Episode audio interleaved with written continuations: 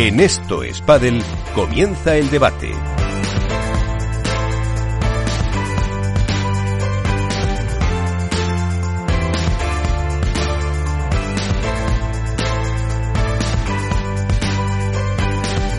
Y a Iván Hernández eh, se une Álvaro López de Padel Spain. ¿Qué tal, Álvaro? Muy buenas. Hola, muy buenas noches, Miguel. ¿Qué tal? ¿Cómo estamos? También tenemos por aquí a Jesús Mata del diario Marca. Jesús, ¿qué tal? Muy buenas. ¿Qué tal, compañero? Buenas noches. Y enseguida se unirá Alberto Bote, pero mmm, tenía dudas. Eh, no sé si empezar hoy eh, por el tema deportivo, tema extradeportivo o empezando a hablar de la FIP tanto por el Premier de Madrid como por esa designación de Qatar como eh, sede del eh, Mundial. Así que como esto es eh, democrático, eh, ¿Qué pensáis? Bueno, también está Iván Hernández ahí en, en Valladolid eh, recorriéndose los eh, clubes, la Plaza Mayor y, y micro en mano. Eh, a ver, Álvaro. Bueno, ¿por dónde quieres que empiece? Porque hay mucha, hay mucha Por eso tela que digo. cortar. No. Así que lo que tú me digas. Pues, eh, mm, bueno, casi por lo último. Vamos a empezar por esa de eh, Madrid como sede de un eh, P1 de Premier. Padel y también con esa designación de Qatar como sede del eh, Mundial otra vez. Eh, Iván contaba que mm, supuestamente ha habido una asamblea general eh, telemática para eh, otra vez asignar la sede a Qatar. Eh, yo en cuanto me lo contaron el fin de semana también me dijeron Está confirmada, Miguel. Sí, sí, No sí. Está confirmada. Ah, no, no, he dicho supuesta, a mí he dicho que supuestamente. Eso, he dicho Pero supuesto. lo que no sé, si alguien me la puede confirmar, estaría encantado. No, no, no, he dicho supuesta asamblea. Eh, lo que sí te digo que eh, en cuanto se conoció la sede, un amigo que quería eh, ir me, me estuvo comentando que ya era imposible el eh, tener una posibilidad de encontrar eh, de encontrar eh, alojamiento de mm, todo porque además va a coincidir con el mundial de fútbol. No empieza hasta el día creo que es lo estoy mirando el día 21 esto acaba el 5 el 6 de noviembre pero claro muchas delegaciones no van eh, el mismo día del partido a Qatar sino que eh, recordamos que Qatar es un país más pequeño por ejemplo la provincia de Badajoz y que eh, pues eh, las 32 selecciones tienen que aclimatarse allí tienen eh, que estar eh, hoteles instalaciones eh, no tanto por aficionados. Pero bueno eh, pues ahí después de este rollo ¿qué os parece esa designación de, de Qatar como sede del mundial otra vez no sé si es por eh, aprovechar instalaciones. También me llega constancia de que alguna de las marcas pues no la ha sentado demasiado bien. Otra vez ir ahí A ver, yo por un lado eh, lo de Qatar lo entiendo por el hecho de que al final esto lo organiza la Federación Internacional. La Federación Internacional está con QSI, que es Qatar, en un circuito nuevo. Entonces entiendo que bueno que también lógicamente tendrá intereses, a lo mejor tiene algún debe en el bolsillo eh, más allá de la cita mundialista del año pasado, entonces querrá repetir, eh, ya te digo, por a lo mejor eh, compensar de alguna manera algún trato que tengan. Yo lo veo por ese por ese tema. Es cierto que tienen un problema y un problema gordo. Eh, el hecho de que se vaya a juntar prácticamente en, tiempo y forma con el, con el Mundial de Fútbol, eh, con lo cual, como tú bien has dicho, lo de los alojamientos va a estar muy complicado, por no decirte ya imposible. Eh, creo que quedaban solo dos o tres hoteles y me parece que ya muy pocas plazas, es decir, los aficionados lo primero que no van a poder acudir. Lo segundo, que los precios van a estar por las nubes. Eh, las pocas plazas que queden entiendo que las cogerán las delegaciones de fútbol con todo lo que ello conlleva, solo ya con futbolistas eh, y cuerpo técnico, más luego los representantes que vayan. Es decir, al final va a ser un, digamos ahí, un, un unirse dos competiciones de, en demasiado poco tiempo y creo que eso no va a beneficiar nada al espectáculo. Y luego aparte, eh, yo con todos los respetos, eh, ya vimos cuando estuvo Premier Padel en, en Qatar que público entre poco y cero. Con lo cual yo no sé si de cara a un mundial, que obviamente es una prueba diferente, no tiene nada que ver con Premier Padel, yo no sé cómo va a estar el tema de los aficionados, sobre todo si no pueden ir. Porque claro, hacer un mundial sin que vayan los aficionados, que al final es lo que le da color a una cita con tantas selecciones diferentes y, y tanto ambiente, pues creo que por ahí se va a quedar bastante cojo. Ujú. Pero bueno, no sé qué, qué opinará Jesús. Pues Jes- tú dile a Juancho Jesús que, que ya te deje allí para el Mundial de Fútbol. Sí, ya, ya, empalmamos y nada, y, pasa el año nuevo allí también, en Qatar. No, a ver, yo voy un poco también en la línea de Álvaro. La elección me parece más o menos lógica, eh, pues, por todos esos vínculos que, hemos dicho de, la Federación Internacional con QSI y también, mm, honestamente, viendo el, éxito, sobre todo organizativo, cómo lo disfrutaron todos los países el año pasado, yo creo que, bueno, yo creo que pilla de sorpresa a, pocos. A, a, mí, por lo menos, no, no me pilla de sorpresa el que se haya elegido de nuevo Doha como, como sede del Mundial. Es cierto que el gran debe, y ahí sí que estoy muy de acuerdo con Álvaro, es el tema de los aficionados, ¿no? Al final un Mundial, eh, sea de lo que sea, ¿eh? sea del, deporte que sea, tiene, tiene ese colorido especial que suelen dar los aficionados, ¿no? al final es un poco el disfrute de, todos. Y, yo creo que seguramente sea el gran debe ¿no? de, de esta organización, de este mundial, veremos a ver cómo se da. Es cierto que bueno, que el Mundial de Fútbol está, está bastante cerquita y quizás pues eso, yo pondría un poco en el foco de, de cómo van a estar las gradas, cómo está el ambiente. Es cierto que yo, recuerdo el, Mundial pasado, pues el ambiente era espectacular, sobre todo los primeros días, que, que bueno, que al final era cuando las, eh, todos los combinados, todas las selecciones masculinas y femeninas eh, ya se iban metiendo por primera vez a pista, ya se empezaron a disfrutar los primeros partidos el ambiente de verdad era inmejorable, pero es cierto que, al final falta, falta un poco ese, ese calor ¿no? que, dan los aficionados y que yo creo que dan sentido a lo que es un mundial eh, en sí. Entonces, eh, a mí me queda la duda de pues, si siendo en Doha, eh, cuántos aficionados va a haber. Yo, ese, ese yo creo que pondría un, poco el, el, foco ahí porque, repito, yo, y esto es mi opinión, a nivel organizativo, a nivel de instalaciones, incluso comparándolo con el Mayor de Doha de hace unos meses, de verdad, eh, el Mundial sí que daba la sensación de estar un escalón por encima, sobre todo por eso, porque la cantidad de jugadores, la cantidad de jugadoras, la cantidad de miembros del cuerpo técnico, de las delegaciones, tal que había por ahí, eh, daban un ambiente y, provocaban un ambiente espectacular, de verdad. O sea, pero claro, eh, cuantos más aficionados haya, eso ya, mm, si, las gradas se empiezan a llenar, si hay muchos más aficionados de los que había, comparándolo, repito, con el de 2021, eh, el evento sería espectacular, pero claro, es verdad que, falta ese toque, ¿no? Yo creo.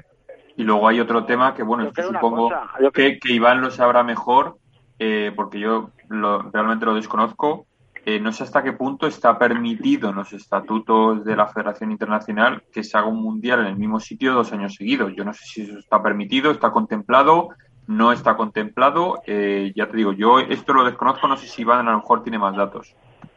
No, no está contemplado en ningún momento que se pueda repetir. Es una decisión que, que toma la Junta Directiva de la Federación Internacional de Padel el que, se, que, el que se disfrute en, en Qatar.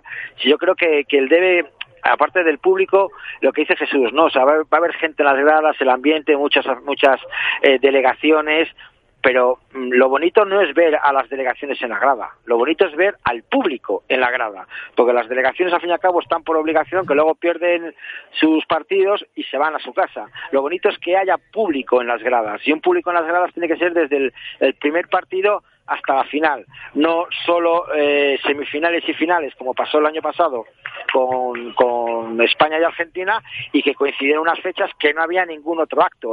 Creo que en Doha también coincidió, creo, corrígeme Jesús, este año con el Doha, lo de los el sorteo del el sorteo del el sorteo del mundial de fútbol, eso es. Vale, ¿cuántas delegaciones o cuánta gente del fútbol, del mundial, del sorteo mundial se acercó a ver el pádel?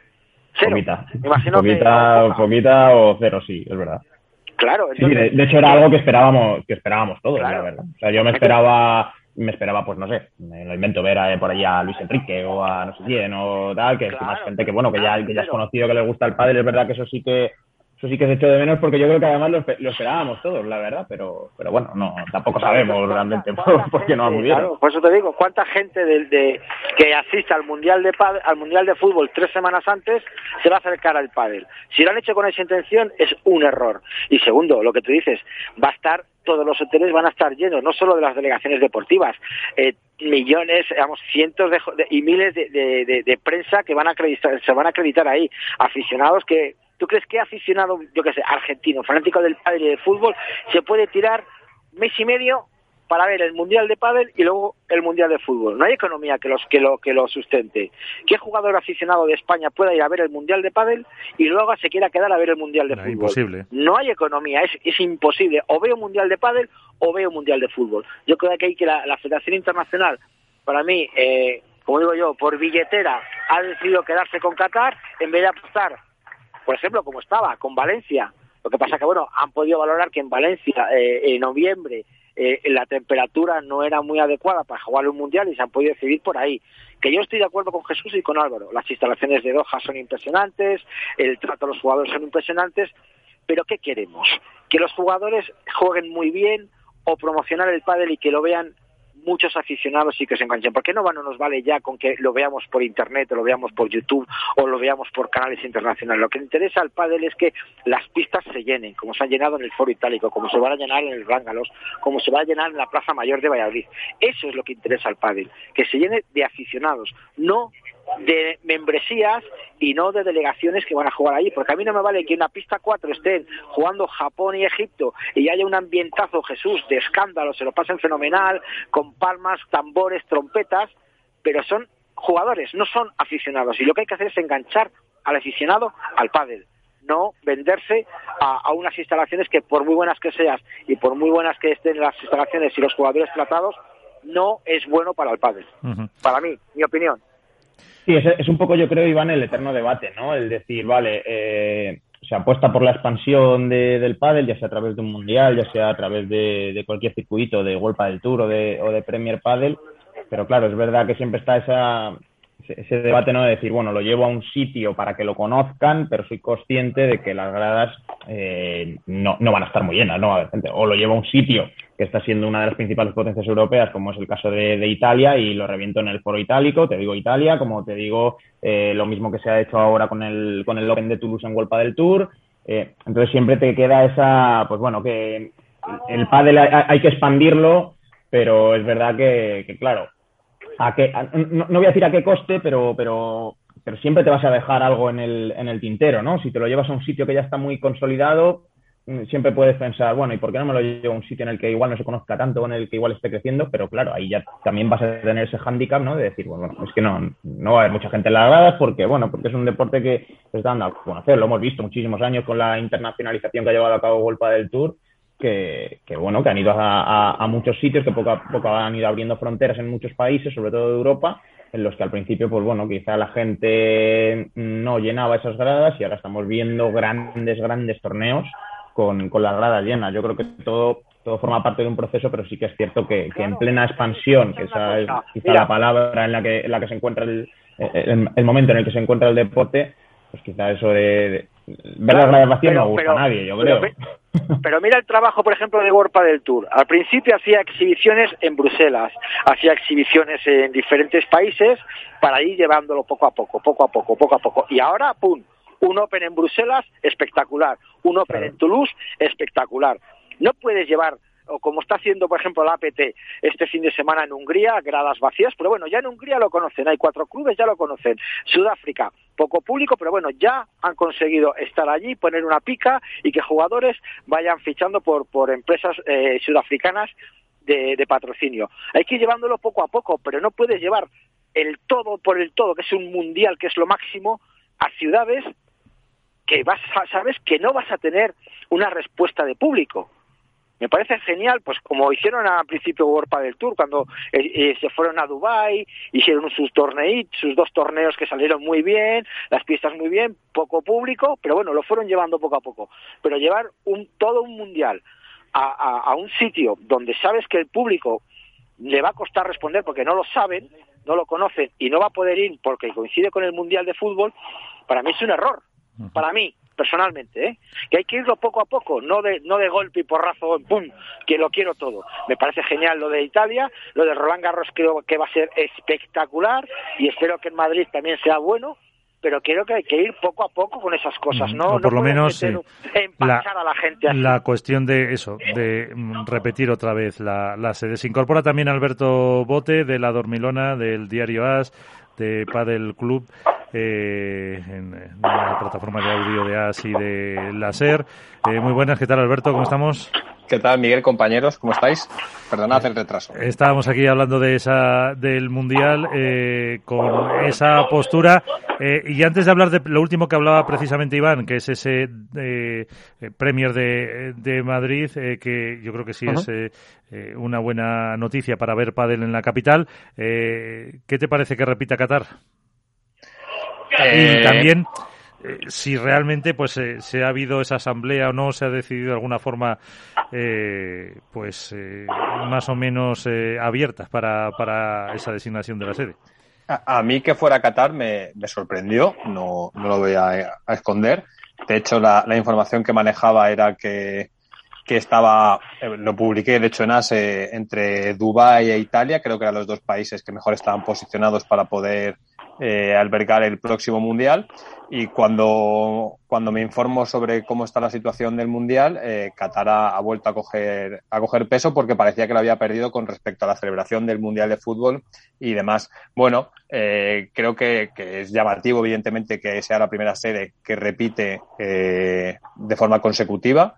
Eh, creo que ha tenido mucho, mucho que ver, evidentemente, la buena organización que hubo y el buen sabor que dejó la temporada 2021, porque en este caso los que estuvimos allí eh, vimos que las instalaciones que tienen son privilegiadas y creo que eso ha sido un factor determinante a la hora de poder acoger un, un evento como este. Si, si ha entrado o no en, en comité, yo entiendo que ha seguido todos los cauces que, no sé si legales, eh, de disciplina, organizativos y federativos, porque creo que es, que es lo lógico, básicamente. Lo desconozco, ¿eh? o sea, no voy a decir una cosa a lo contraria, sino que la lógica me dice que esto, que eso funciona así.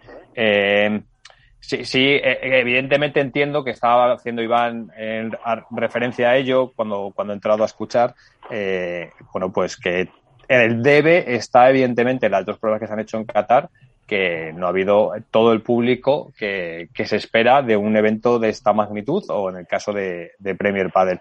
Pero bueno, también es una oportunidad para intentar hacer las cosas mejor y no hay tantos estadios, lo hablábamos la semana pasada, no hay tantos estadios a los que el pádel pueda aspirar como bueno, en este caso es el Califa. ¿Significa que eso obligue a que la celebración del Mundial sea en Qatar? Por supuesto que no. Entiendo que si en este caso han decidido que sea Qatar es porque hay más argumentos a favor que en contra. Pero eh, si el único que hay en contra, en este caso, desde el punto de vista objetivo, eh, y todo ha seguido los cauces habituales, es la ausencia de público, creo que tiene, no sé si fácil solución. Es evidente que va a haber una dificultad a la hora de poder encontrar a lo mejor alojamiento porque el Mundial de Fútbol es apenas unos 20 días después, pero también va a haber mucha gente ya en la ciudad que esté aprovechando la ocasión para estar antes, para ver el Mundial, desde eh, selecciones, comités organizativos, etcétera, con lo cual es algo que se puede, se puede aprovechar. De la, eh, la finalización del Mundial de Padre, lo decíamos antes, hasta el inicio del fútbol, justo 15 días. bueno, pues habrá mucha gente, eh, quiero decir, de, desplazados de equipos de comunicación, televisión, periodistas, delegaciones, etcétera, que probablemente se puedan aprovechar para poblar las gradas. Eh, está en el debe, es una evidencia, que el Mundial hasta la jornada del sábado domingo, eh, pues estaban, las imágenes ahí hablan por sí mismas, pero eh, bueno, vamos, vamos a ver qué son capaces de hacer. Hace un año, cuando el pádel se iba a Qatar, las dudas eran si de verdad se podía organizar un, Mundial de pádel en Qatar. Y se hizo y se hizo el mejor. Ahora las dudas están con respecto a si se puede llegar a poblar las gradas bueno, pues tendrán que hacerlo. Es que está en su, insisto, en su debe y es parte de su obligación para mejorar el espectáculo y para que siga creciendo, eh, en este caso, el Mundial y el propio pádel, vamos. Y antes de meternos en competición, eh, Álvaro, que has hablado menos, ¿qué te parece el Premier de Madrid? Eh, de hecho, eran las eh, fechas eh, lógicas porque es donde más hueco había para los jugadores, ya que en agosto no tenían eh, competición. así que tenemos una cita P1. Jesús, con eso por lo menos nos quedamos que se va a poder tener primer padre en Madrid, en España. Sí, yo creo que es una buena noticia que, que, bueno, que al final podamos ver una, yo creo que era algo que es esperado por todos, ¿no? Eh, una prueba en, en España y además en Madrid yo creo que, creo que no podría faltar. Creo que además el escenario es, inmejorable. Recuerdo el primer torneo del año pasado que se realizó allí en el, en el Center eh, de Golpa del Tour. y me parece un escenario espectacular. Alberto además lo sabe, ha estado allí con, el Campeonato de España y, todo y, creo que es uno de los mejores recintos para, para albergar una prueba de pádel y, bueno, es verdad que al final las fechas, pues como dices, ¿no? el calendario era el que era, eh, los encuadres eran los que eran y veremos a ver también cómo responde la gente, ¿no? Yo creo que es interesante ver eh, en esa primera semana de, agosto eh, cuánta gente de la capital acude, acude a ver el pádel.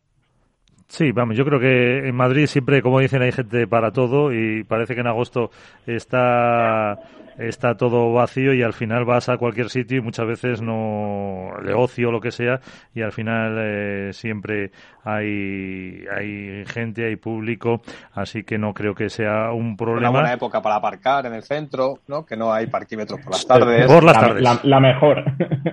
De hecho, es algo que siempre, ¿no? Los madrileños decimos que el madrileño que tiene la fortuna o la desgracia de quedarse en agosto en Madrid, le saca la parte positiva y es, pues evidentemente que puedes ir a los sitios a cenar o a comer y no tener que reservar con tanta antelación, aparcas en el centro porque apenas hay tráfico, puedes coger el coche con cierta normalidad sin tener que comerte atascos de horas, entonces bueno, eh, hay, hay alicientes.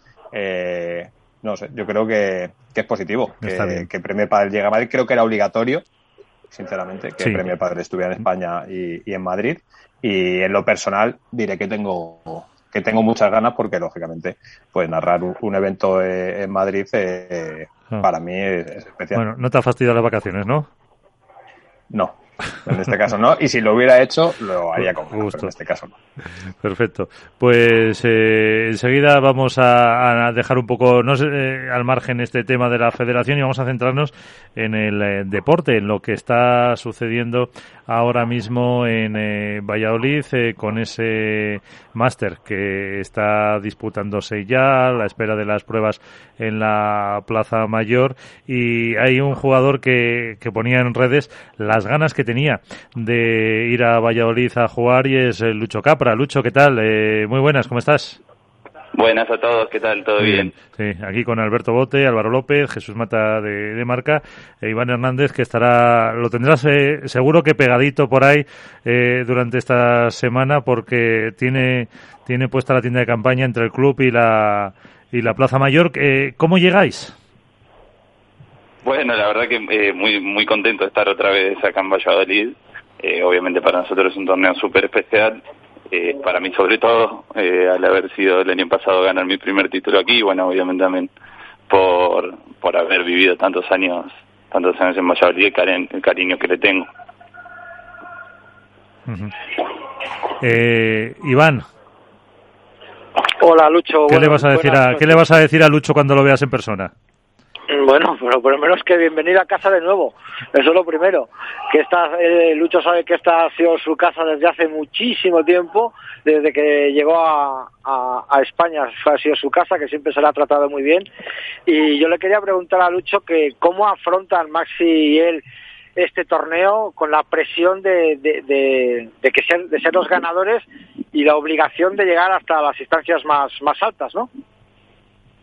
Bueno, nada, primero, buenas Iván, eh, nada, no, a ver, eh, creo que presión no, no nosotros no, no, no, no tenemos presión de, no nos sentimos tampoco como, como los favoritos a llevarnos el título, sabemos que, que evidentemente venimos de haber ganado el año pasado, pero bueno, nosotros eh, seguimos con la línea que venimos, que venimos haciendo, venimos de jugar en Toulouse, eh, bastante buen nivel, hicimos un buen torneo y bueno, queremos seguir un poquito, seguir en esa línea, sabemos que hoy hoy tenemos un partido muy complicado y que, bueno, estamos con muchas ganas de, intentar hacerlo bien y llegar lo, más lejos que podamos.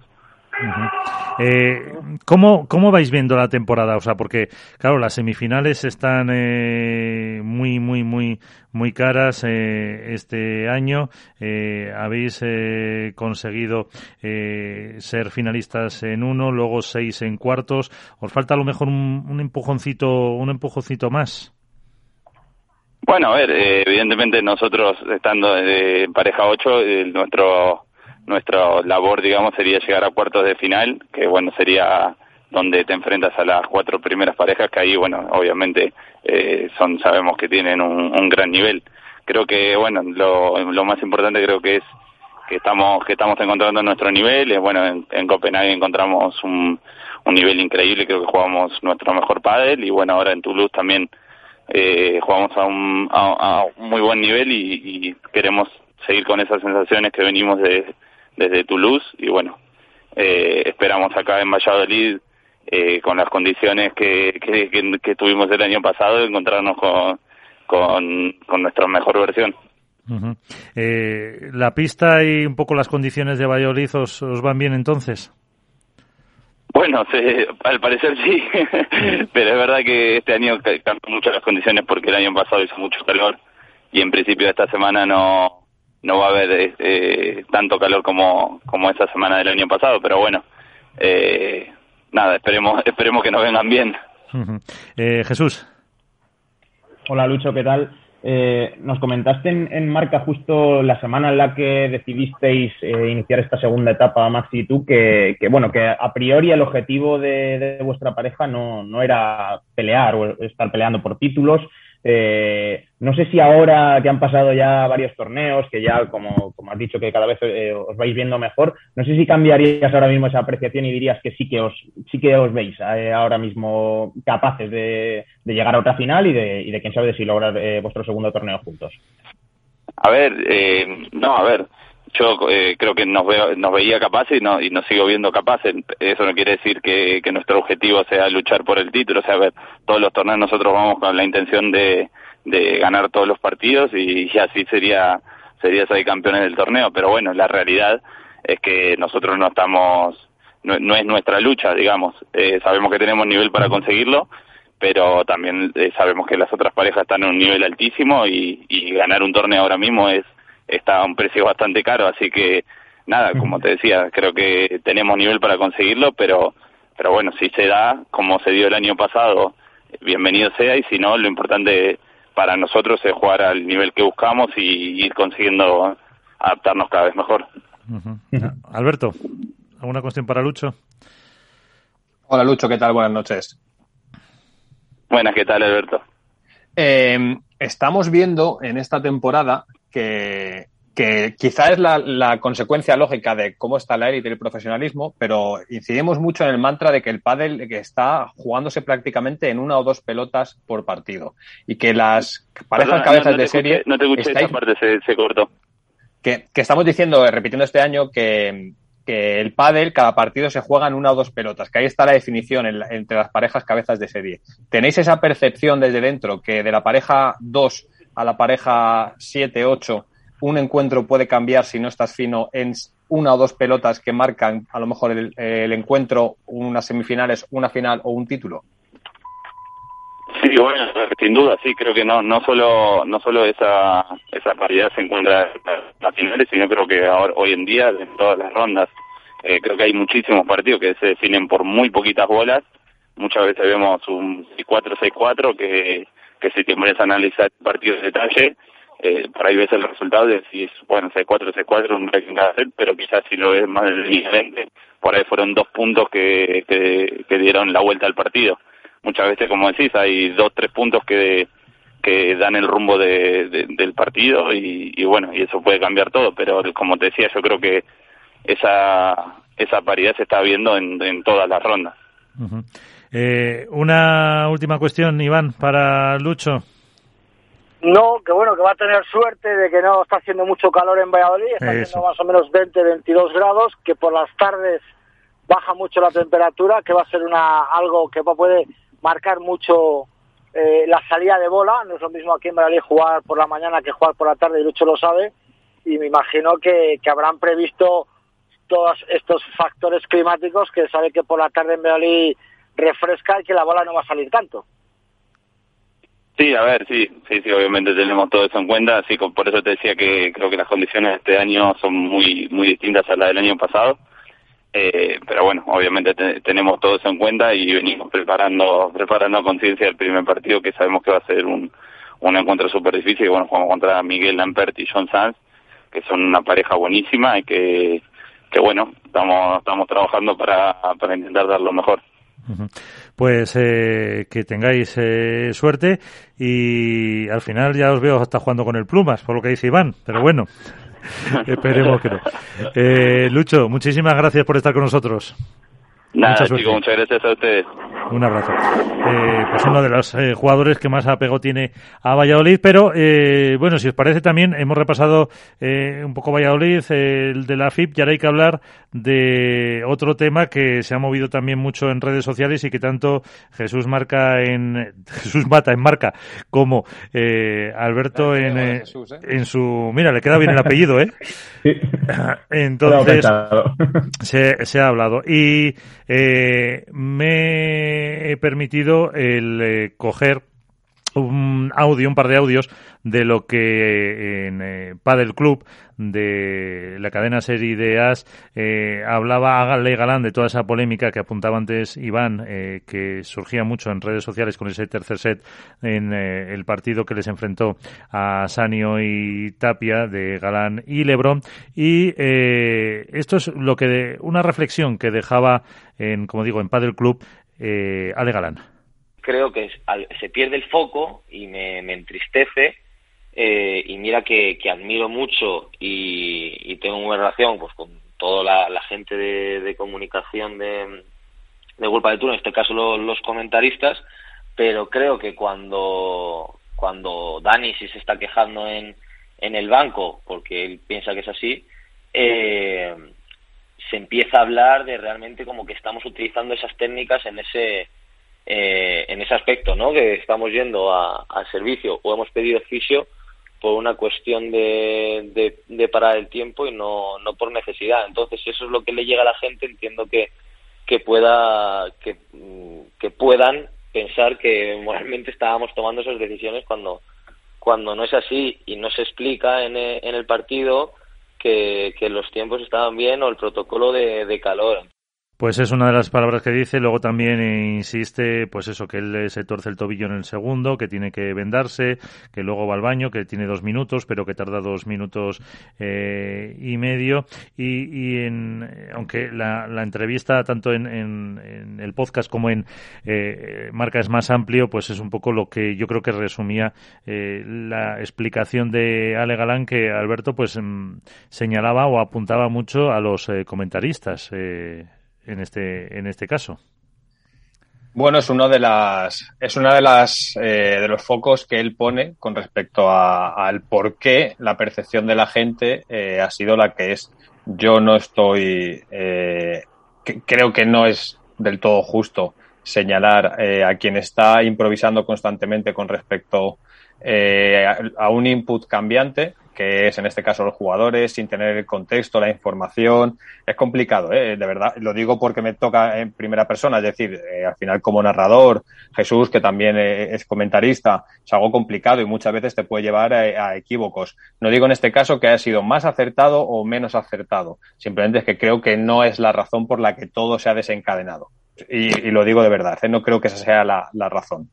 creo que quien realmente pone el foco en ello es Sancho Gutiérrez y Sancho es quien le dice al juez árbitro en un paso por banquillos que eh, está en 15 minutos fuera de, pista, cuando, siguiendo unos cauces anómalos con respecto a lo que ocurre habitualmente en un partido. Y no digo que Sancho lo haga a propósito, porque no sé si es consciente de que le está enfocando la cámara, si tiene el micro abierto o no, pero es ahí cuando todos ya en cierta medida nos damos cuenta de la dimensión quizá de esa demora que está llevando el propio partido. Es cierto que por parte de, la narración y de los comentarios de Vuelta del Tour sí que se habla con respecto a ello, pero pasan muchos otros partidos y nunca nadie le ha llamado excesivamente la atención.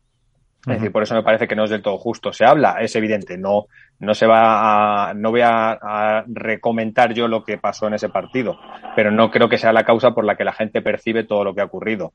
E independientemente de ello, creo que, que, todo sea, no sé si sobredimensionado, porque al final cada uno tiene su percepción de las cosas, evidentemente, pero creo que no está, no está justificada la campaña que, que hemos vivido en las últimas 72 horas. Creo que más contra Galán que contra, que contra Juan en este caso, eh, por, por un hecho, diría que aislado en un partido aislado por lo menos esa es mi percepción. Al final sí que comparto, de toda la entrevista con, con Alec, hay una cosa que sí que comparto y es por Alejandro Galán, en este caso, como por todos, habla su trayectoria profesional. Y esta no, y esto, aunque haya mucha gente que entienda que ha sido malintencionado, que ha sido premeditado, que lo han hecho a, propósito, creo que por Alejandro Galán habla su carrera profesional. dando por hecho incluso que se, ha, que, se ha equivocado. A mí, evidentemente, lo comentaba ayer con Manu Martín en un directo en Twitch, eh, independientemente de todos esos conceptos, de la premeditación, etcétera, eh, si, la, si tanta gente percibe que algo no ha ido bien, es obvio que algo no ha ido bien. Creo que esa es la premisa número uno. Y creo que Alejandro Galán y Juan Lebrón son jugadores muy inteligentes como para ser conscientes a posteriori, probablemente, que algo no ha ido bien. Porque cuando tienes tantísima gente que se hace preguntas sobre un hecho concreto, tú mismo tienes que ser autocrítico e intentar analizar qué es lo que ha pasado. De ahí a, lo, a todo lo que, a la vorágine que hemos vivido las últimas 72 horas, eh, la bola de nieve que se ha creado y demás, yo creo que no hay, no hay justificación alguna. Y además, eh, de hecho, eh, un poco antes de esto que hemos escuchado, él dice que le pregunta al árbitro y a Paco Aparicio eh, que es un poco el coordinador de los árbitros y ninguno le dice que esté mal. Eh, volviendo un poco a las eh, comparaciones siempre odiosas con el fútbol, es el jugador si pierde tiempo, pues el árbitro le sacará tarjeta amarilla, añadirá al final del partido, tomará las medidas que en cada deporte sean las que tiene en su mano el colegiado. así que mm, más responsabilidad en ese sentido debe tener el plano disciplinario que, que, los propios jugadores, con un otro objetivo o simplemente, como dice, eso ya es lo de menos. Pero para eso hay una justicia que, que tome en consideración y que lo y que lo hagan en consecuencia, que operen en consecuencia. Jesús. Sí, al final, eh, bueno, él, sí que insiste tanto en la charla que tiene con Alberto como la que tiene con, nosotros en, en marca, en que él en cuanto acaba el partido pregunta por esas acciones, ¿no? Porque él ya es consciente de que de que, de que algo no ha ido bien, de que hay ahí una mosca tal, ya no digamos cuando, cuando coge el teléfono y ve toda la que, la que está cayendo en redes sociales, él ya empieza a ser un poco consciente y de hecho por eso pregunta a Paco Aparicio sobre esas, esos tiempos, esas tal, eh, partiendo además de la base de que, bueno, se había hablado que por las condiciones, de, por todo el tema del calor eh, dentro de la pista, eh, iban a ser más laxos a la hora de, de los tiempos, de los parones para, para beber agua, para secarse el sudor y, y tal. Yo sigo un poco en la misma línea que Alberto. Yo creo que eh, lo que desencadena todo y lo más llamativo es cuando Sancho se le ve eh, quejarse al, al árbitro, eh, cosa que en ese momento a mí me parece completamente lógica, porque estás en caliente, porque estás en un partido y porque, porque me parece completamente lógico. Él, él dice además en la entrevista con, con Isaías Blayota en Diario Le que él no es consciente de que le están enfocando las cámaras y cosa que me parece lógica y normal. Yo creo que, que en ese momento no, no, no, estás a eso y a partir de ahí yo creo que Alberto lo ha definido muy bien el tema de la bola de nieve, ¿no? Ya pues eh, si, empiezas a echar eh, eh, un vistazo atrás a la retransmisión y a ver lo que se dice desde los comentarios, desde tal cual, al final se crea una bola de nieve gigante, para mí también desmedida, porque, bueno, al final yo creo que eh, hay que creer siempre, y yo igual soy un romántico en este sentido, pero yo creo que hay que creer siempre en la honestidad del jugador, en la honestidad del, deportista. Una cosa no quita que, esos parones les viniesen bien para darle la vuelta. Para mí, pues seguramente les viniesen bien, eh, sobre todo por, frenar el, buen ritmo que llevaban tanto Sancho como Agus pero eh, luego ya pues queda a juicio de, cada uno no ese, ese, tema de bueno sí está dentro de la legalidad pero a nivel moral no que era lo que hablaba también y lo que incidía Sancho en, en sus declaraciones al diario Le en la que, bueno, pues él decía, pues yo no, no actuaría así o no, tal. Eh, luego está, pues obviamente la parte que yo creo que es lo bueno y lo interesante de esto, que es escuchar a, a todos los protagonistas y que cada uno pues dé su, su, su, punto de vista. Y sobre todo lo que dice Alberto, si se ha generado tanto revuelo, si se ha generado tanto comentario, pues quizás eh, algo no se haya hecho bien. Y eso no quita que no haya sido que eh, no haya sido premeditado por parte de por parte de Lebron y de Galán, que yo pues bueno, pues escuchándoles pues parece que no ha sido premeditado, pero bueno, pues quizás eh, es algo en lo que bueno, pues tienes que reflexionar, también hay que dejar pasar unos días, yo creo, y ser consciente y yo creo que esto al final pues pues cada uno sacará su, su aprendizaje y con Sancho y con Agus hablarán y yo creo que esto pues pues quedará en eso. Álvaro. Bueno, a ver, aquí hay mucho que hay mucho que comentar. Ayer eh, escuchando la entrevista de Alberto con, con Ale Galán, estuve también yo presente y demás y, pudimos eh, comentar. A ver, aquí hay varios aspectos clave. Eh, lo primero, premeditado o no. el caso es que es una cosa que ocurre en, en muchos deportes. como has dicho tú, Miguel, en el mundo del fútbol hemos visto constantemente perder tiempo de mil maneras eh, y al final el que tiene que tomar la decisión, como tú bien has dicho, es el, colegiado, en este caso el juez árbitro. Yo creo que aquí el principal culpable en, en, este aspecto es, es, el, es, el, juez árbitro, que creo que es el que se equivoca. Es decir, eh, en teoría tienen tres minutos para, para la parte fisio, en el reglamento no se contempla nada del tiempo de, para ir al servicio, y ahí creo que es donde está el fallo eh, que el colegiado en este caso no, no desde la silla no tenga un cronómetro o no, o no cuente el tiempo y ponga una amonestación con, con puntos, juegos o como sea a, a Lebron y Galán, creo que ahí está el, el, error. Luego, por otro lado, el tema del público en redes sociales. Eh, para bien o para mal, el aficionado es soberano y puede expresar su opinión. Que estemos más o menos de acuerdo en las formas y en los comentarios que se han hecho a, a Galán, y a Lebron, pues eso ya. No, Álvaro, no, no, todo, no todo vale. No, no, por eso, por eso. Pero es que yo creo que estamos ya esta pareja, con esta pareja la gente está especialmente eh, sensible, vamos a decir. el, el, público, para bien o para mal en cualquier deporte, puede decir lo que quiera, que estemos más o menos de acuerdo en las formas. No, eso, no, Álvaro, eso, no, eso no es verdad, porque afortunadamente en los estadios se están eliminando los insultos racistas, homófobos. Pero, por eso, sin embargo, y sin embargo, damos una pátina de normalidad a que en redes sociales todo vale. Yo estoy de acuerdo en que eh, yo estoy de acuerdo en que la afición tiene todo su derecho y a dar la opinión a los jugadores con algo con lo que no está de acuerdo.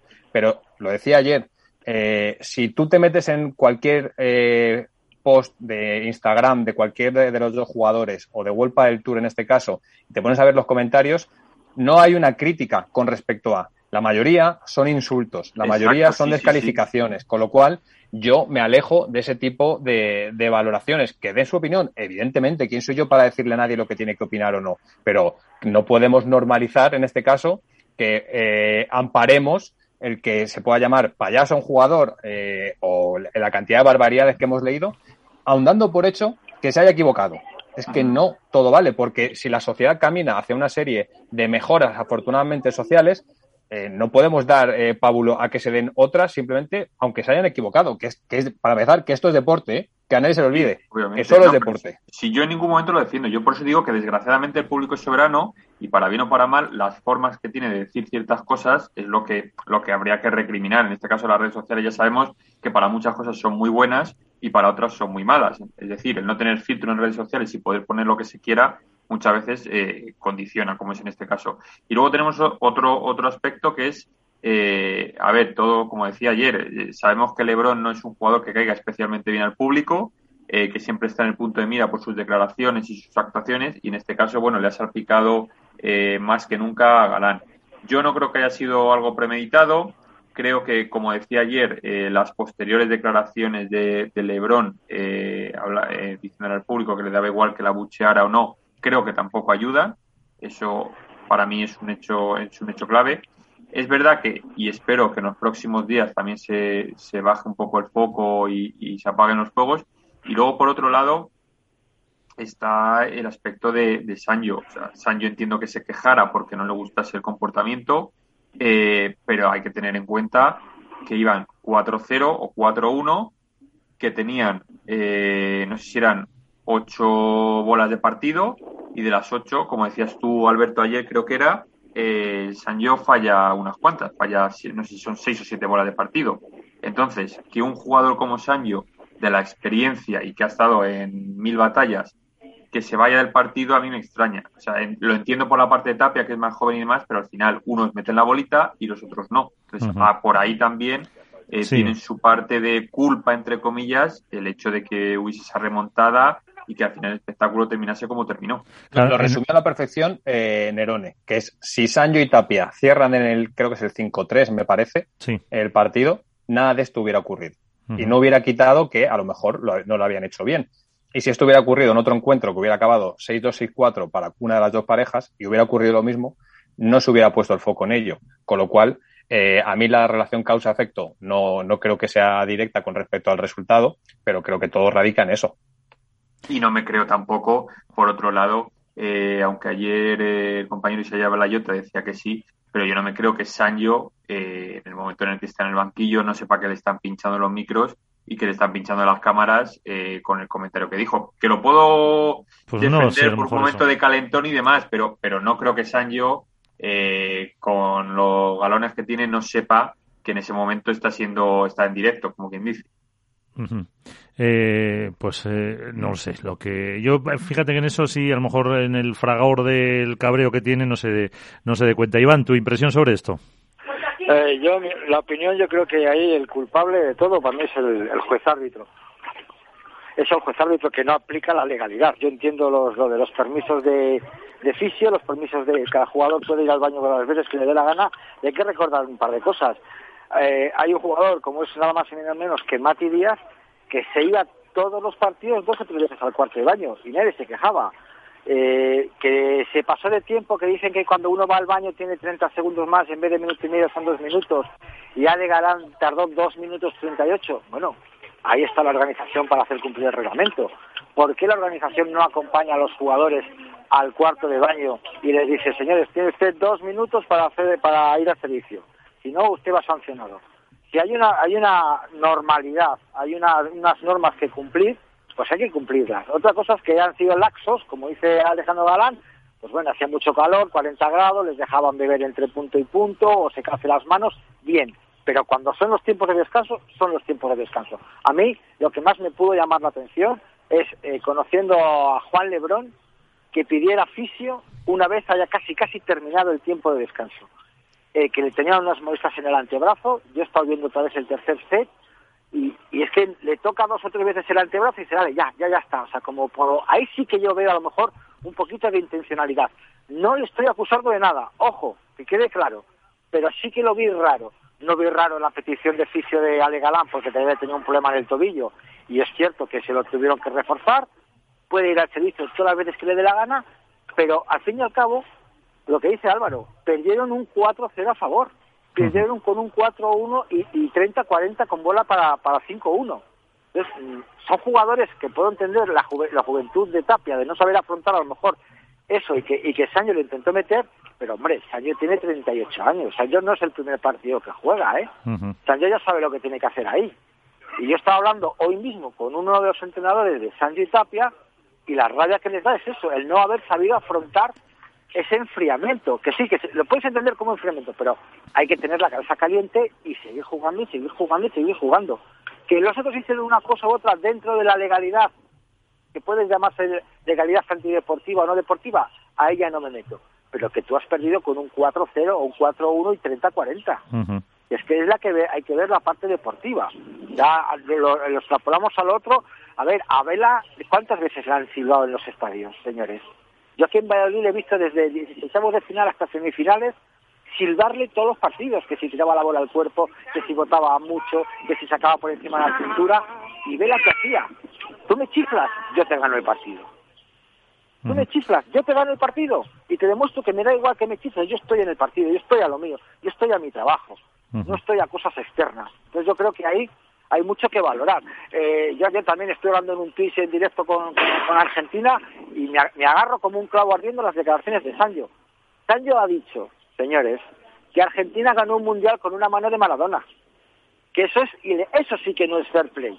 Eso sí que no es porque no lo reconoció.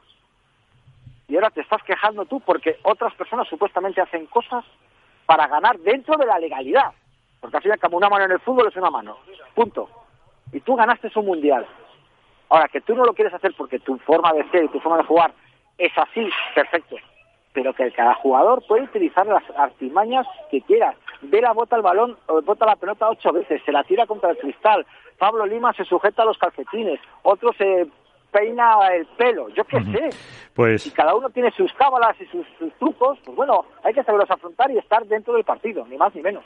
Pues eh, vamos a hablar de, bueno, luego si eso seguimos, vamos a hablar de dentro del partido, porque los que sí consiguieron ganar a los número uno fueron eh, Lima y Estupa, que se hacían con su primer eh, título como pareja por un doble, bueno, 7-6, 6-4 en dos, quiero decir, en dos set, prácticamente dos horas de partido, con, como decía Iván en las noticias, con una magistral dirección desde el banquillo de Carlos Pochoni. Carlos, ¿qué tal? Muy buenas, ¿cómo estás? ¿Qué tal? Muy buenas. Eso no ha sido cosa mía, ha dicho, lo ha dicho Iván, eh, después de que estuviéramos viendo esa, esa final. Eh, supongo que muy contento ahora ya eh, para afrontarlo el, el Máster de Valladolid. Sí, la verdad que sí, la, la verdad que muy contento con el resultado, muy contento más que nada con el rendimiento de, mi pareja, ¿no? Al margen de, haber conseguido el objetivo, ¿no? Que siempre tratar de, llegar a la final y, ser competitivos en la final, muy contentos con el nivel que hemos demostrado. Eh, una pareja que se formaba no hace mucho, en el primer torneo eh, ya daban muy buena imagen, muy buenos resultados, luego han tenido eh, pues algún altibajo, se culmina ahora. ¿Cómo los ves? ¿Están ya los dos, como dicen en la música, empastados al 100%? Sí, mi, yo espero que sí. Nosotros cuando nos cuando nos juntamos con Pablo teníamos un objetivo de jugar de una manera y lo demostramos en el primer torneo. Después empezamos a bajar un poco ese rendimiento, lo empezamos a bajar. Yo asumo también un poco eh, la culpa, ¿no? De, que cuando las cosas no salían, querer probar otras, querer cambiar la esencia de Pablo, eh, querer cambiar lo que fuimos a buscar de Pablo. Y eso nos llevó también, ¿no? A, a tener algunos partidos y algunas oportunidades que dejamos pasar contra el partido contra Chingototello, el partido contra Vela y contra Coelho, el partido contra Maxi y contra Lucho. Eh, fuimos cambiando cosas que la verdad que, que no fueron muy productivas, ¿no? No quiere decir que por ahí si hubiéramos mantenido nuestra esencia hubiéramos ganado, ¿no? Pero yo siento como que, y esto lo digo como entrenador, ¿eh? No, yo no le echo la culpa al jugador, acá cada uno tiene su culpa, cuando es de ellos es de ellos, cuando es mía es mía, y yo creo que en ese sentido puede que me haya equivocado un poco, puede que lo haya cambiado a Pablo, eh, de pedirle cosas que, que él no está acostumbrado, que sí lo intentó, porque por ahí Pablo, mm, cuando yo se las hubiese pedido, me hubiera dicho, no, Carlitos, eh, eso yo no lo hice nunca, no lo puedo hacer, pero lo intentó, y eso también para mí eh, me demuestra que, que Pablo confía 100% en, en, en el proyecto, en el equipo y en todos.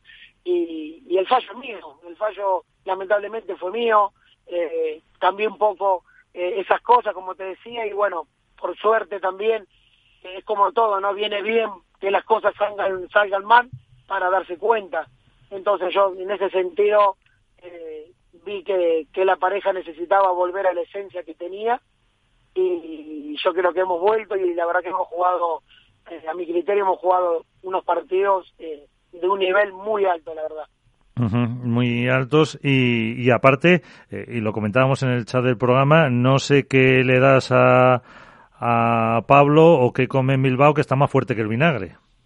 Y lo tengo amenazado, al garoto lo tengo amenazado.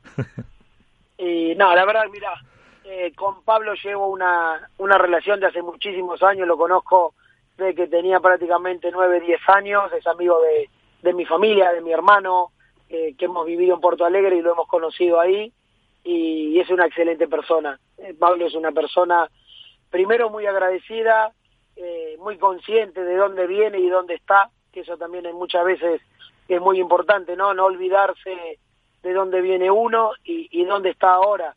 Y Pablo en ese sentido es eh, una persona eh, con los pies muy sobre la tierra, una persona muy muy coherente de todo. Y bueno, de Franco prácticamente lo mismo. Ya Franco lo, lo llevas eh, contigo desde hace ya mucho tiempo. Eh, sí, nosotros llevamos años ya, ya nos conocemos bastante. Fíjate, eh, y ahora para afrontar eh, estas eh, pruebas que quedan, estas últimas dos, tres seguidas, eh, bueno, luego viene también, aparte del Premio de Madrid que hemos comentado antes, está Valencia, está Málaga, eh, ¿cómo los ves? Mira, yo, esto como siempre, ¿no? Cuando, cuando ganás, estás allá arriba, ¿no? Pero esto, como todo, estás allá arriba, pero mañana tranquilamente, eh, hoy, esta tarde jugamos al segundo turno de la tarde, y tranquilamente, si jugás mal, estás cansado, eh, te podés ir a casa. Tranquilamente, cualquier pareja te puede mandar a casa. Cuando vos decís, bueno, me toca la pareja, puede que sea más fácil, no sé qué, pero tranquilamente cualquier pareja te puede mandar a casa sin ningún problema. Yo lo veo bien, ganar siempre siempre motiva, eh, entonces yo creo que, que vienen con ganas, vendrán cansados, sí, porque nosotros volvimos de, llegamos a Madrid de Toulouse el domingo a la madrugada. Uh -huh. Claro, lunes, lunes descansar y martes Valladolid. Exacto, hoy salimos a las nueve y media de la mañana para Valladolid, con mucho cansancio, todo. Pues está con nosotros también Alberto Bote eh, y Álvaro López. Eh, Alberto. ¿Qué tal? ¿Qué tal, Carlos? ¿Cómo estás? Buenas noches. Bien. Eh, te quería hacer un par de preguntas con respecto a, vuestra pareja, pero evidentemente a todo lo, acontecido en semifinales que puede que haya tenido un impacto, así lo hemos percibido desde fuera. ¿Crees que todo lo que ocurrió post semifinales con los número uno les, les sacó del partido en algún momento, le, les pudo pesar. Y, y la segunda, eh, tú como entrenador con una dilatada carrera profesional, ¿habías vivido alguna circunstancia parecida? No, sé si tanto de demora de tiempos, pero sí con todo lo que con todo lo que ha ocurrido en el durante y en el después. Mira, yo si te soy sincero, eh, la verdad que no, no lo vi mucho el partido de ellos, sí leí los comentarios, leí todo, pero yo mm, siempre soy de barrer para adentro, ¿no? A mí lo que hagan los demás, mm, si te soy sincero, me da igual. Eh, yo me tengo que centrar en que mis jugadores, lo primero, eh, no se vean afectados por eso, porque la verdad que, que era un partido, eh, hoy en mi cabeza estaría en buscar la solución a la siguiente vez que me pueda pasar esto, ¿no? Porque creo que lo que hay que ver es, no hay que ver el problema, sino lo que hay que ver es la gestión.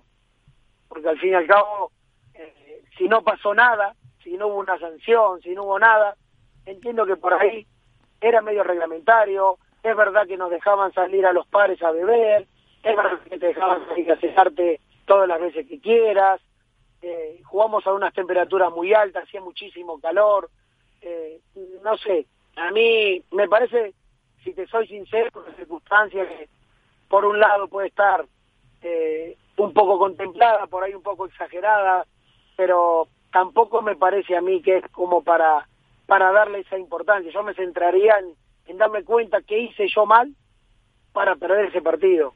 Yo, a mí lo que me estaría hoy golpeando en la cabeza no es ni que se fueron al baño, ni que pidieron fisio, ni que...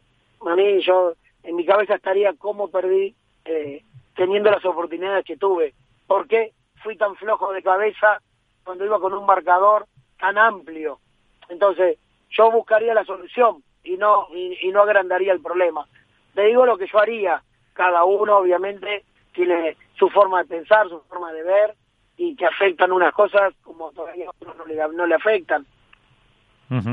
Eh, pues muy buena, muy buena reflexión, la verdad. Eh, Carlos Álvaro. Hola, muy buenas, Carlos. ¿Qué tal? ¿Qué tal? Mira, yo quiero preguntarte, bueno, eh, viendo los resultados del, del torneo, eh, digamos que hasta semifinales lo tuvisteis, no te voy a decir fácil, pero bueno, sí un caminar bastante plácido. En semifinales eh, sufristeis ya un, poquito más eh, contra Paquito y, y Dinero. Y, y, bueno, la final obviamente ante el número uno también.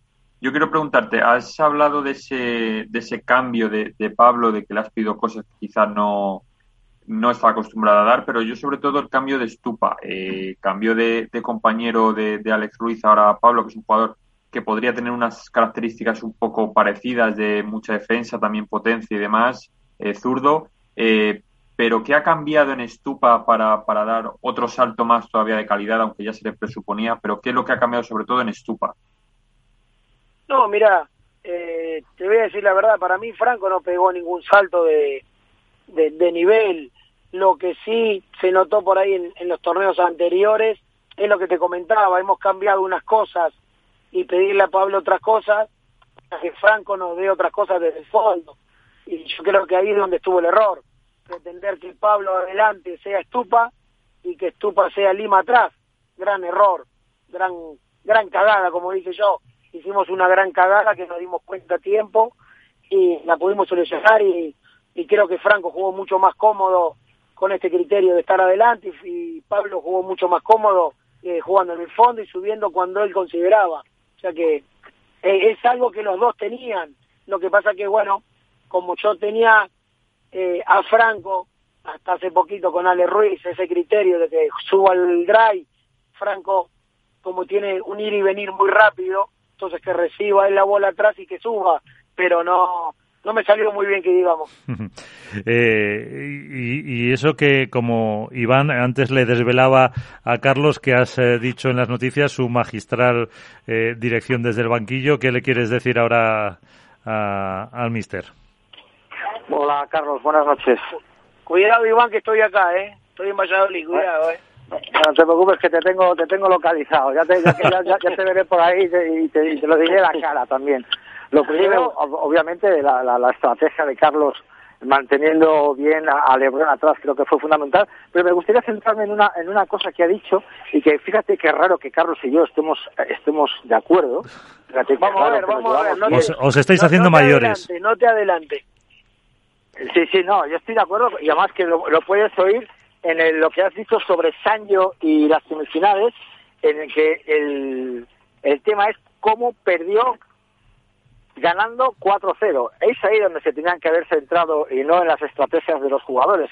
Y eso lo puedo decir. O sea, yo estoy de acuerdo con, con, Carlos en el sentido de que yo estoy ganando 4-1, 30-40 para 5-1 y me sacan del partido. Eso es no tener la sangre fría, eso es no tener, eh, estar concentrado. Pues digo que yo ahí estoy, lo he dicho antes que lo dejara Carlos, lo he dicho yo, y por eso digo que me alegra muchísimo estar eh, en conformidad con, con Carlos volviendo a, tu pareja, Carlos, yo creo que, el estatus que ha cogido Lima contigo es más bien un, nivel de, trabajo, aparte que es un tío trabajador, pero todavía trabajar al 120% para Estupa. No, no sé si me estoy equivocando o no, porque aparte yo lo dije en, en el grupo, no sé si, si Lima se pone una camiseta más pequeña para marcar músculo o es que la habéis puesto como una bestia. no, no, a ver, eh, yo siempre dije que Pablo estaba. Nunca vi, nunca vi que, que Pablo esté retirado, nunca vi un Pablo abandonado. Yo lo que veía era un Pablo que, que lamentablemente en las últimas tres parejas eh, no tuvo suerte. Eh, siempre, siempre supe que Pablo es un trabajador, que no me tenía que preocupar por si hoy entrenaba o no entrenaba, o se cuida o no se cuida que eso para mí es una ventaja, no tener esa preocupación, ¿no? Y creo que Pablo nos demostró, a mí me lo demostró el minuto uno cuando vino a entrenar, que, que él sigue siendo Pablo Lima, que obviamente no es el mismo Pablo Lima que hace cinco años, claro, es que la gente cambia, todos vamos regulando al fin y al cabo nuestra velocidad, a un torneo por ahí llegas un poco mejor, a otro llegas un poco más cansado, eh, vos pensás que estamos cambiando mucho de, eh, de, de ciudades. Eh, estamos yendo a lugares que a las 8 de la tarde ya la gente dice, no, te tenés que acostumbrar a eso, te tenés que acostumbrar a desayunar más temprano, te comen otras cosas. Al fin y al cabo, es lo que yo siempre digo, cada deportista se tiene que ir adaptando a cada situación. Hoy, hoy se gana y la situación es linda. Vinimos de, tuvimos que alquilar un coche de Toulouse para Barcelona, pillar un ave, llegamos a las 2 de la madrugada a casa, y todo eso lo haces sin problema. ¿Por qué? Porque ganaste. Si hubieras perdido en cuarto de final o en octavo te querés matar, venir rezongando todo el viaje. Entonces siempre digo que cuando uno ve las cosas bien, mm, se ve todo bien, y cuando las cosas se ven mal, es porque las cosas están saliendo mal. Pero Pablo en ese sentido es una, una persona que tira para adelante constantemente, es una persona eh, que siempre trata de buscar lo bueno. Alberto. Sí, sí. Carlos, eh, sí. desde fuera, eh, cuando Franco decidió acabar el proyecto con Alex Ruiz, evidentemente se puso el foco eh, sobre él con respecto a la decisión que había tomado en un proyecto que tenía con el malagueño, que les había ido bien, habían conseguido títulos y, y habían hecho una, una, buena temporada. ¿Crees que con la consecución de este título se ha quitado un, peso encima? ¿Cómo ha vivido estas semanas hasta que, bueno, pues ha, ha, levantado el primer trofeo, que supongo que es un espaldarazo a la decisión tomada. Mira, eh, justamente la decisión tomada fue justamente porque queríamos jugar como jugamos en Bruselas y como jugamos en este torneo, con un revés, con un revés, eh, perdón, con un drive seguro desde el fondo, que tire buenos globos y que tenga la, menor cantidad de errores no forzados y eso habíamos encontrado en Pablo en Bruselas y eso encontramos con Pablo ahora. Y Franco lo que quería era disfrutar un poquito más el pádel, estaba haciendo un trabajo desde el fondo con Ale, cansador. Eh, al fin y al cabo esto es como todo, ¿no? Eh, le tocaba trabajar demasiado y, él quería disfrutar un poquito. Y a mí cuando me lo dijo la primera vez, eh, yo me hice el sordo. Le dije, bueno, será una un berrinche de ahora y se le pasará. Pero cuando en realidad eh, lo hablo con su psicóloga y me cuenta lo que Franco estaba pasando con todo esto, fue cuando le dije, Franquito, cuando quieras tomar la decisión me avisás y cambiamos. Y fue en, en Alicante que cuando terminó el torneo me dijo, gordo, creo que llegó el momento. Y ya está. Y yo ni tenía a Pablo Lima, eh, no tenía nadie, no tenía nadie, pero yo lo que necesitaba era que Franco eh, volviera a tener esa sensación de tener ganas dentro de una pista. Por lo menos de pasarlo bien, de, de sentir que eres un jugador de revés, que define. Franco toda la vida eh, ha sido un jugador que define, que, que tiene mucho winner, y él estaba haciendo un trabajo como más de obrero. Entonces, él que necesitaba eso porque lo estaba pasando mal. Y ese fue el cambio con, con Ale Ruiz. Eh, tenemos la mejor, le deseamos la mejor, eh, que le vaya bien porque es un chico excelente, con una familia excelente. Eh, no tenemos que, prácticamente, eh, no podemos decir nada malo de Ale. Nada. Lamentablemente, ya me gustaría a mí decir, mirá, eh, con Ale pasó esto, no nos gusta y nos vamos. Me hubiera sido mucho más fácil la decisión. Pues eh, ahí está, que al final interesa que los jugadores sean felices, que se les vea con esa sonrisa, porque al final disfrutan y, y al disfrutar consiguen ganar, que es, eh, es lo que se busca, Carlos. O sea que, que no queda que no queda otra. Eh, ahora vamos a hacer nosotros aquí los de el programa la, la porra para Valladolid. Eh, apunto a, a Estupa y a Pablo. No me dejen afuera, ¿eh? No me dejen afuera. O sea que, como no se puede repetir, ¿tú nos quitas a, a Pablo y a Estupa para ganar? Sí, siempre hay que ponerlo, siempre hay que ponerlo. Oye, ¿y, ¿y en chicas a quién pones? Y en chicas en este torneo yo creo que va a haber eh, sorpresa. Sí. Sí, yo creo que no van a ganar ni la uno ni la dos. Vaya. Bueno, Ahí está bien. Antes apuntaba Iván eso, que luego por la noche están bajando mucho las temperaturas y depende de la hora de juego también puede, puede influir. Sí, claro. Acá son dos torneos distintos. Si jugás antes de las 5 y si jugás después de las 6, seis y media, son dos torneos distintos. Uh -huh. Así que, bueno, pues ahí, ahí te, te apunto. Oye, que si ganas te toca invitarnos algo, ¿eh? Hombre, me haga falta. Perfecto, Carlos Posoni, muchísimas gracias por atendernos una vez más eh, y que os vaya muy bien. Vale, muchísimas gracias a ustedes por llamarme y bueno, esperemos que me tengan que llamar otra vez sí, por, sí. por ganar la porra, por ganar la porra. No te preocupes, eso está, eso está hecho. Bueno, y, y bueno, y paciencia con Iván, que lo tendrás por ahí. Sí, lo voy a ver seguro. Seguro, seguro. Un abrazo, Carlos. Un, un, millón de gracias, ¿eh? Hasta luego. Hasta luego. Eh, pues eh, bueno, Iván, ya sabes que lo vas a ver por ahí. Y luego, por otra parte, eh, interesantes reflexiones que nos ha dejado también Carlos eh, desde eh, el tema de mm, esa semifinal en, en, Toulouse al tema también del cambio de, de, pareja, Álvaro. Sí, hombre, la verdad que ya sabemos que, habla Carlos...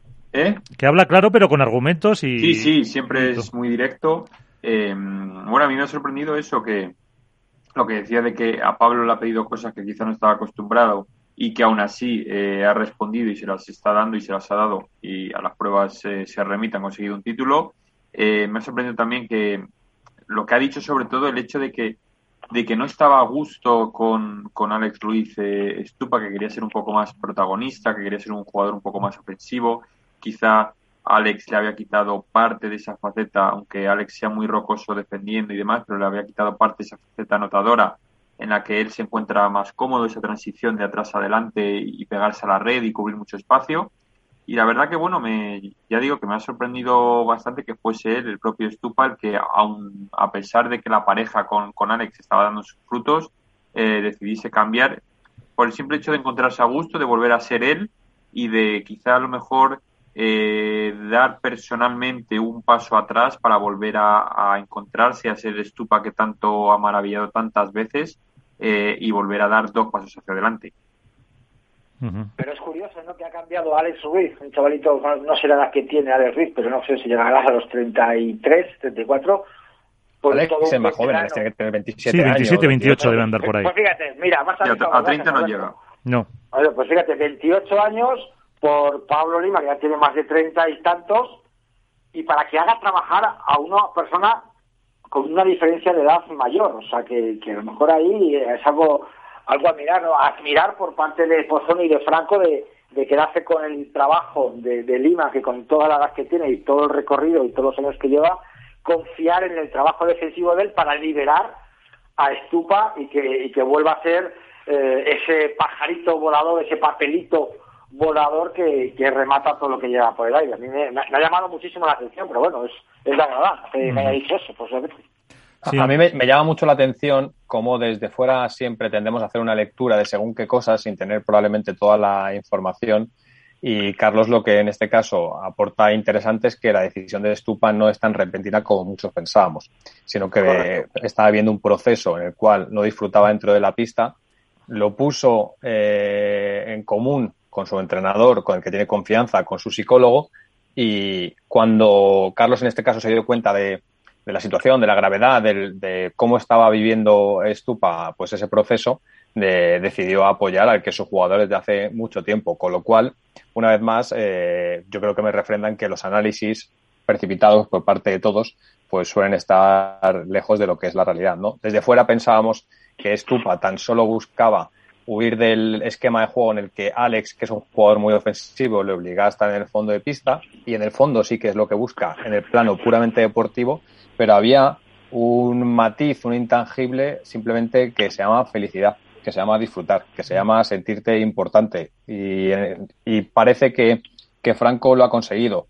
Luego llegará el hate de turno, el personaje de turno que en redes sociales apunte directamente a si se ha equivocado, si no, si con Alex y demás, si que Alex es un jugadorazo lo sabemos todos y habla por él su juego. Pero en este caso Stupa, eh, pues creo que independientemente de los resultados que consiga, a lo mejor se siente más feliz. Y si además le acompañan los resultados, como está siendo el caso, pues se quita un peso de encima, como decía antes. Sí, Álvaro, ¿qué ibas el que dijo que, que, no estaba disfrutando del juego cuando dejó a Lima?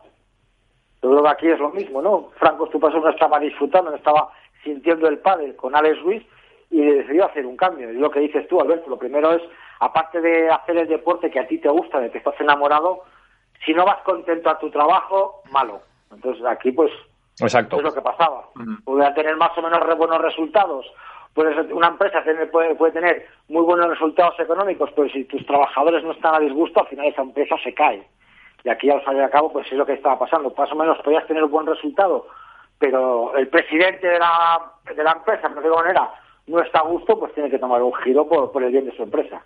Y Alex en este caso no tiene ninguna culpa, ¿eh? que no que nadie lo malinterprete ni que nadie ponga el foco no, en sí, lo mismo puede pasar a muchos jugadores que no, que no tienen pues al final ese feeling dentro de la pista, que a lo mejor profesionalmente luego se llevan fenomenal, pero dentro pues son jugadores que a lo mejor no encajan como, como uno quiere. O, que son ciclos al final, Miguel, que hay ciclos que se acaban simplemente. Y afortunadamente lo bueno y positivo de esto es que tenemos a Alex Ruiz no feliz, ultra feliz, haciendo final en Marbella, como González y quedándose a un paso de haber sido profeta en su tierra y tenemos feliz a Franco Estupazú siendo pues un jugador nuevo con Pablo Lima y consiguiendo un título.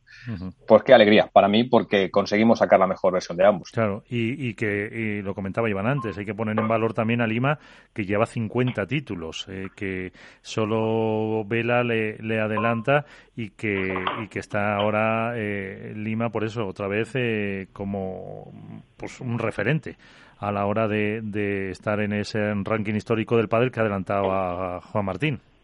Yo, escribí de, Lima, no me acuerdo el titular exactamente, pero sería 2016, 17, como muy tarde, y creo que titulé algo así como Pablo Lima, el rey silencioso, o algo por el estilo. Y es, eh, y creo que un poco simboliza perfectamente qué es Pablo Lima. Pablo Lima es un número uno, sin ningún tipo de duda. Lo que pasa es que por su forma de ser eh, más fuera de pista, probablemente, o por su estilo de juego que no es tan técnico o llamativo, no atrae la mirada del público. Pero eh, Pablo Lima ha sido número uno durante varios años. Pablo Lima ha sido pareja número dos ante la mejor pareja de la historia de este deporte, que probablemente nunca nadie llega a igualar esos resultados. Y además, eh, fuera de pista, es una persona excepcional. Yo el trato que he tenido con él, de verdad que es una persona excepcional. Educado, correcto, eh, una persona simpática, muy, muy profesional, tranquila Eh, entonces, ¿qué se va a decir de Pablo Lima? Es que dice que Pablo Lima ha vuelto. Sí, sí en lo, en lo resultadista, pero el año pasado hizo dos títulos, no nos olvidemos, con Tapia. Pero es que Lima jamás se ha ido, simplemente es que la competición tiene estas cosas. Solo gana una pareja, pero Lima no es que sea una leyenda, es que está, no sé si en el top 5, top 7 de mejores jugadores de, de la historia de este deporte. Cada uno lo ubicará en una posición. Pero por Lima habla eh, lo que lleva haciendo en los últimos 15, 17 años en este deporte. Efectivamente. Pues eh, si os parece, hacemos eh, esa eh, porra, por así decirlo, que nunca acertamos. ya he apuntado a Carlos, me ha quitado a, Lima y a Tapia para, para la porra. Así que, Alberto, ¿vas a hacer alguna variación? Ya que te han dicho, ya que te han dicho que no van a ganar, a ganar los favoritos. Me mantengo, me mantengo fiel en el timón a pesar del oleaje. ¿Qué dices, Iván? Que en chicas acertó Alberto. Ganaron Gemma En chicas sí, en chicas sí. Bueno, que bueno, un, perdona, antes de la porra, que no hemos hablado en hora y pico de las chicas. Eh, ¿cómo, ¿Cómo visteis el, el torneo? Otra vez, eh, que son siete finales ya. De, a, mí, me pillas. Es que yo creo que eran siete eh, o seis entre las dos. Eran, eran siete, no sé si eran siete finales o, de ellas o de, o de Ari y Paula, me pareció a mí. No, o sea, una cifra de esas. Pero, bueno, yo en el caso de, a ver, en el caso de Yema y, y Ale, eh, nada, dominio, dominio absoluto. Eh, quizás sufrieron un poquito con las gemelas el viernes. Eh, pero tanto en octavos como en semis eh, fue paseo militar y, y, en la final, bueno, al final un partido igualado como se cabía esperar con, con Ari y Paula. Yo quizá hubiese echado de menos un tercer set para, para darle esa vuelta de tuerca extra al, al torneo. Y, y, por el lado de Ari y Paula, bueno, eh, obviamente es otra final más, pero es verdad que fueron renqueantes todo el, todo el torneo. Les costó contra Alex Colombón y Jessica Castelló, les costó en la que tuvieron que remontar, eh, les costó con Vero Vilcedo y Bárbara Las Heras también, eh, les costó con Lucía Sainz y Marta Marrero. Entonces fueron un poquito, digamos que renqueantes, eh, no sé si llegarían, entiendo que sí, bastante más cansadas que Yema, que Yema y Ale. Y, bueno, por ahí la verdad que volvimos a ver quizá, más allá de, de, estas dos parejas, un poquito subida de nivel, otra vez en Victoria y Aranza, en Delphi Tamara, eh, volvimos a ver también eh, en cuartos a, Vero y Bárbara. Se me quedaron quizá un poco pronto por camino Jessica y Alix y no sé si, bueno. Bueno, y eh, Marta, Marta, Idea. González, que las esperaba a lo mejor también el, el sábado, que quizás fue la gran, no decepción, pero bueno, sí sorpresa negativa, por decirlo de alguna manera. Pero bueno, es verdad que ya te digo, volvieron Delphi y Tamara volvieron y, y, Vero y Bárbara también, también volver, volvieron a lo que se esperaba de ellas, que era eh, subir un, un peldañito más. Séptima final del año para ambas parejas, Miguel. Eso es, me sonaba eh, las siete y los eh, banquillos de también de Ale y de Gema o de Yema que fueron muy interesantes y no vide cómo ellas se iban más o menos eh, poniendo esas, eh, esos objetivos y, esas tácticas para, para superar a la pareja número dos. Hombre, ahí se vio que es verdad que, a ver, por edad y títulos, Alejandra debería ser la líder, pero bueno, eh, se ha visto que, que Gemma también tiene galones de sobra, que sabe lo que hay que buscar en cada momento, sabe cómo hay que responder a las rivales y si no decía una la táctica, lo decía la otra. Eh, en cualquier caso, las dos tienen muy claro lo que tienen que jugar, cómo tienen que jugarlo, eh, juegan prácticamente de memoria y, vamos, con Ovide estaría más que hablado, entiendo que en la previa y, ese mismo día por la, por la mañana, supongo, en el, en el desayuno. Y ya te digo, o sea, se las vio las dos muy metidas y sabiendo lo que tenían que cambiar, si había algún, algún problema o alguna o algún fallo, y, estuvieron muy, muy concentradas, no tuvieron esas desconexiones que tanto hemos hablado aquí eh, tantas veces. Y bueno, al final eh, hubo mínimas diferencias en los dos sets, pero es verdad que, el llegar, yo creo que el llegar más frescas también les, les supuso un plus de, actividad en, lo que es la final. Sí, puede ser. Pues eh, vamos ya con las, los pronósticos. ya está apuntado Alberto. Iván, Ah, bueno, Yo voy a tirar a ver si pues, por fin consigue el triunfo Paula José María en la que es su segunda casa, con Ari. Y en chicos, esta vez voy a tirar por Sancho y Tapia. Van a venir muy revueltos, con mucha sed, con mucha sangre en los ojos y van a jugar bien. A ver, eh, También en la casa de Sancho, por otro lado. sí, La segunda casa, sí, ahora ya no, ahora ya está en Alicante. En Alicante, Vamos, sí, Sí, bueno, pero tenemos casa- muchos años. Eso, es, Durante espiritual. Muy querido, muy querido. Sí. Sancho. Eh, Álvaro, Pues mira, eh, yo ahora que llevas, que aunque queda mal decirlo, vas con la camiseta de los Celtics para Sí. tirarte el triple, te lo has puesto. A ver, la camiseta de la Ribera hay que tirarse un triple sí o sí. Eh, no, bueno, eh, en chico a séptimo, a ver si puedes. En chico voy a tirar por el paisano de, de Iván, por Arturo Coello y Fernando Laceguín. Y en chica voy a hacer un poco de caso a lo que ha dicho Carlos Pochoni y voy a tirar por Vero Virseda y Bárbara Las Heras. A ver si suena la flauta. Bueno, se ha oído hasta el grito de Iván.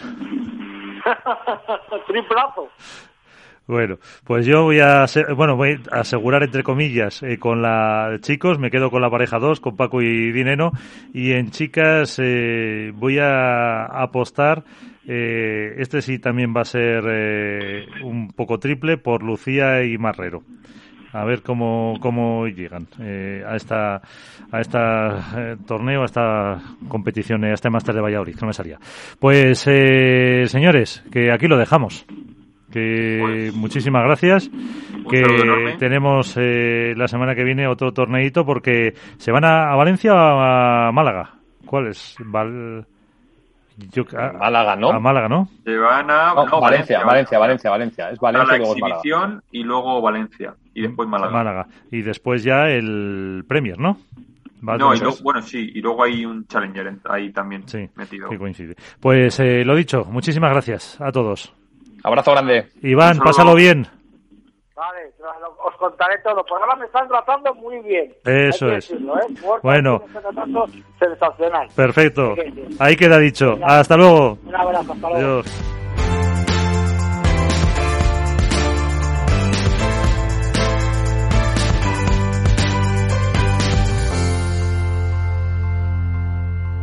Esto es Padel.